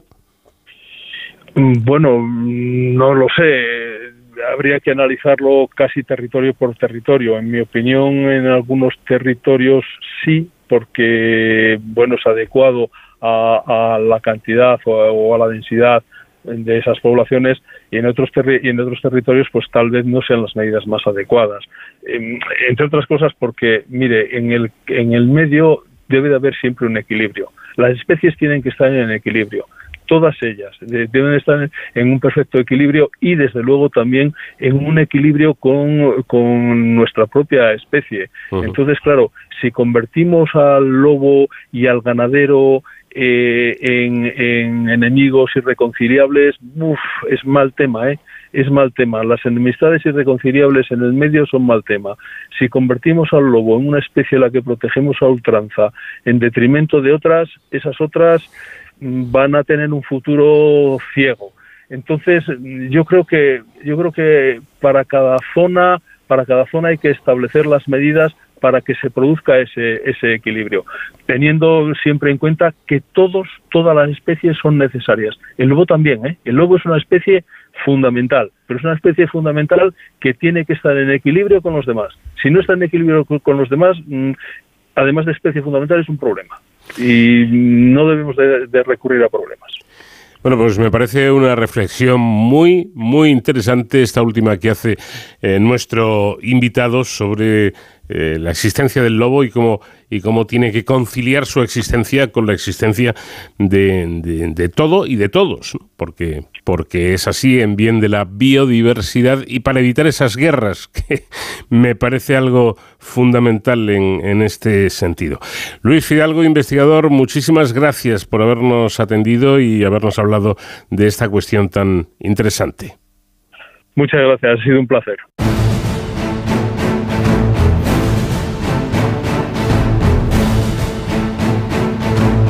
Tiempo ya para la seguridad y emergencias y hoy con David Ferrero vamos a conocer la labor que llevan a cabo los profesionales de las aulas hospitalarias que dan clase a los niños que están hospitalizados, una labor fundamental e importantísima que realizan estos profesionales. ¿Qué tal David? Buenas noches. Hola Paco, muy buenas madrugadas. Espero que estéis todos muy bien. Eh, yo encantado como siempre de estar en este De Cero al Infinito. Además, hoy con mucha ilusión porque tenía muchas ganas de eh, traer eh, esta, esta historia, estos testimonios que vamos a escuchar hoy, porque me parece que los héroes sin capa de los que, con los que vamos a hablar hoy eh, realizan una labor extraordinaria, una labor que es muy importante, que es fundamental, como vamos a ver ahora, y que además es, muy bonita y que merece la pena ser que sea conocida. Eh, porque fijaos, hoy nos abren sus puertas el aula hospitalaria del Hospital Infantil Niño Jesús, eh, cuyos profesionales, maestros y profesores, son los responsables de que estos pacientes pediátricos, estos niños, pues puedan seguir adelante con su educación eh, que no se queden atrás eh, cuando están hospitalizados y a fin de cuentas pues también velan por su igualdad de oportunidades no en unos momentos en los que estos niños no lo están pasando nada, nada fácil. Como siempre aquí en este programa y en esta sección queremos dar voz a los propios profesionales y por eso contamos esta noche con Miguel Pérez que es el director y también maestro y profesor del aula hospitalaria eh, de este Hospital Pediátrico del Niño Jesús. Miguel, buenas noches, bienvenido. Buenas noches, David, ¿qué tal? Bueno, pues encantados de, tenerle aquí con nosotros para que nos cuente un poco cómo es esa labor que realizan los profesionales de estas aulas eh, hospitalarias. Pues esta labor consiste fundamentalmente, como, como bien decías, en, intentar eh, salvar eh, ese, escalón o ese hueco que se podría producir en el momento en el que empieza una enfermedad en, un paciente de edad escolar. Entonces, lo que nosotros hacemos es darles la oportunidad de seguir adelante con sus estudios, eh, de tal manera que cuando se hayan recuperado vuelvan a su centro, de referencia pues sigan en las mismas condiciones o en las mejores condiciones posibles, al igual que el resto de sus compañeros. Esa es nuestra labor fundamental. Hablabas de eh, alumnos, pacientes que están en esa etapa escolar, entiendo entre los 6 y los 16 años aproximadamente. entre los 3 y los 18 años. Genial. es, un, es un espectro muy grande. ¿Cómo, ¿Cómo realizáis esta atención educativa a alumnos de tan diferentes edades? Pues porque disponemos de personal, en concreto somos 14 profesores en la actualidad. Y bueno, pues hay maestros, por un lado, de educación que, se ocupan de la etapa de educación infantil, primaria y primer ciclo de eso. En, en, ese caso son ocho, profesores, ocho maestros y luego tenemos cuatro profesores de educación secundaria, bachillerato y formación profesional de grado medio que se ocupan de estas otras etapas educativas. Eh, aparte también eh, contamos con dos profesores del servicio de atención domiciliaria porque nuestra acción no acaba eh, en el aula hospitalaria dentro del hospital. En muchas ocasiones nuestros alumnos las convalecencias las tienen que continuar en casa y no pueden acudir por prescripción médica, eh, no pueden acudir a su centro y entonces en ese caso tenemos unos profesores que acuden a su domicilio para dar continuidad con las clases que habían dejado aquí con nosotros en el aula hospitalaria. Entonces somos un equipo bastante amplio para poder llevar a cabo todo esto. Eh, ¿Cómo es trabajar con, estos alumnos que no solamente pues eh, tienen que hacer frente a la enfermedad que, que, intentan eh, superar, que están en, en, estos tratamientos, sino que además tienen que continuar en la medida de lo posible con sus estudios? Pues trabajar con estos niños es, es algo espectacular yo que te voy a decir que llevo 10 años ya en, ello y, desde hace cinco cursos ya incluso dirigiendo, dirigiendo el, centro. Pues trabajar con estos niños es, es magnífico porque les estás ofreciendo un punto de realidad tan importante como, como, es para ellos el colegio, dentro de un, de un ambiente que les es del, del todo hostil, como no sería cualquiera si nos ingresaran a un hospital y nos dejaran enterrados entre, entre cuatro paredes de una habitación.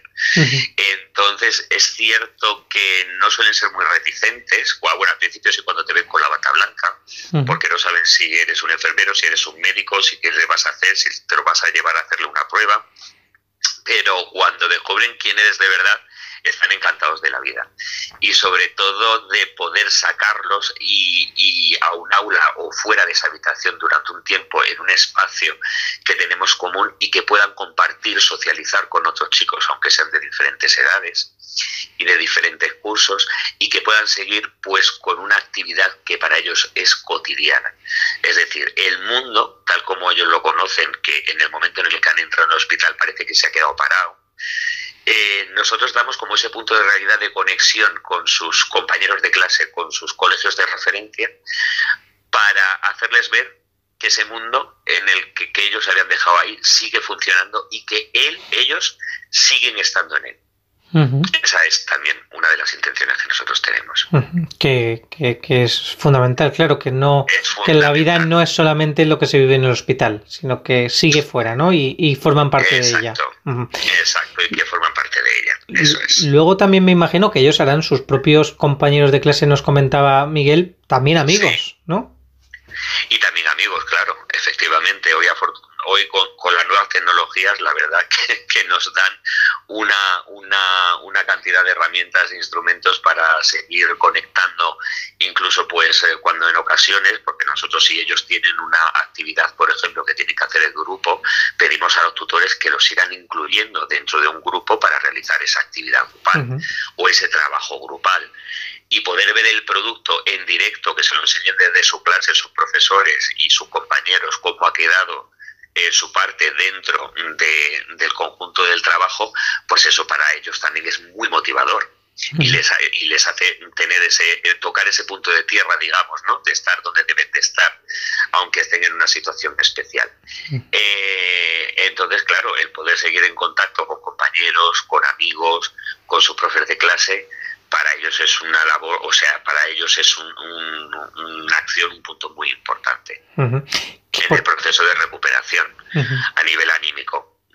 Porque ¿qué, ¿qué tiempo de media puede estar un alumno en una aula hospitalaria? Pues eh, depende, depende de la patología que esté padeciendo. Nosotros es que somos un hospital pediátrico, es decir, que prácticamente todos los pacientes son, son digamos, son objeto de ser alumnos. Eh, no es lo mismo que en un hospital generalista, ¿no? Aunque, aunque hay otras eh, aulas hospitalarias en el resto de Madrid capital, así como la comunidad eh, de Madrid y el resto de España, en, en los que en, los que vamos, que, se, tocan distintas especialidades. Tenemos unos alumnos, por ejemplo, las especialidades que tienen que ver con, con oncología o con servicios de psiquiatría, o por ejemplo nosotros que tenemos en el Niño Jesús una unidad de daño cerebral adquirido infantil, son estancias de a medio y largo plazo. Es decir, por ejemplo, un niño oncológico puede estar con nosotros al principio del tratamiento como unos dos, tres meses, hasta que empieza a ir a casa donde recibe la atención del profesor que te he dicho de, de, SAE, de, Servicio de Atención Domiciliaria, y tendrá ingresos intermitentes a lo largo del tiempo que va a durar aproximadamente la convalecencia de la enfermedad, que será como un año y medio, una cosa así. En el caso de pacientes psiquiátricos, pues eh, suelen ser a lo mejor estancias más cortas, unos cuatro o cinco meses, y en el caso de los niños de daño cerebral, pues hasta 18 meses pueden estar acudiendo a clase con nosotros. ¿Y eh, sus alumnos eh, cumplen las expectativas académicas, los objetivos académicos, educativos, eh, como el resto de alumnos? Pues en la inmensa mayoría de casos tengo que decirte que sí. Tengo que decirte que sí porque el trabajo en coordinación con los tutores y con los centros de referencia es fundamental. Y eso es una parte muy importante para nosotros también de nuestro trabajo. Cada niño va a seguir y va a continuar con la programación que sus profesores tienen en su curso. Y de eso nos encargamos nosotros y ellos de facilitarnos cuáles son los estándares de aprendizaje que, eh, básicos para conseguir superar un trimestre o incluso para superar un curso. Entonces ese trabajo en común eh, que, ellos vierten sobre nosotros, nosotros lo llevamos a ellos que aunque no tengan las mismas horas de clase que podían tener en un cole, porque evidentemente van a ser una prueba en un momento determinado, le van a tener que poner un tratamiento, sí que es cierto que nuestra atención es muy individualizada en muchas ocasiones en las aulas como mucho te puedes encontrar como hasta siete alumnos mm. en una sala más o menos normal. Luego, por ejemplo, a lo mejor en psiquiatría te puedes encontrar hasta doce, pero no son las aulas tan numerosas que nos encontramos en los coles normalizados. En otras ocasiones también los niños por prescripción médica no pueden salir al aula y entonces la atención la haces individualizada a pie de cama. Mm. Entonces imagínate lo que aprovechan, ¿no? Lo que aprovechan ese, ese tiempo y esas explicaciones que prácticamente las están recibiendo de forma directa para, para ellos solitos, como si dijéramos. Y luego también es cierto que todas las actividades, todos los exámenes incluso que el colegio nos envía, ellos los realizan y alcanzan los mismos objetivos al final y tienen el mismo nivel que cualquier otro compañero de, de su edad y salen con los mismos conocimientos en las mismas condiciones. Pues si lo hacen es porque los profesionales que están detrás también realizan una gran labor, así que enhorabuena. Miguel Pérez, director de este aula hospitalaria del Hospital Pediátrico Niño Jesús, y gracias también por atendernos. Nada, gracias a vosotros por querer contar con nosotros y darnos voz y poder explicar qué es lo que hacemos. Muchísimas gracias y Paco, con este, con esta bonita historia ¿no? de estos profesionales educativos que trabajan en los hospitales, eh, nos despedimos hasta la semana que viene. Hasta entonces, ya saben, protéjanse.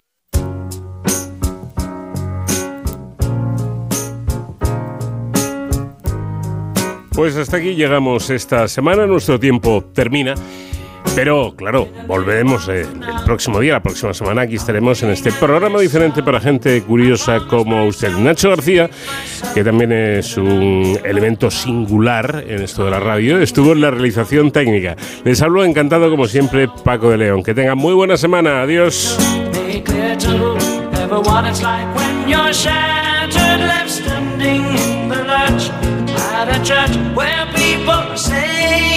God, that's tough. She stood him up. No point in us remaining. We may as well go on. Cause I did on my own, alone again. Naturally. To think that only yesterday I was cheerful, bright, and gay. Looking forward to wouldn't do role I was about to play. To knock me down, reality came around, and without so much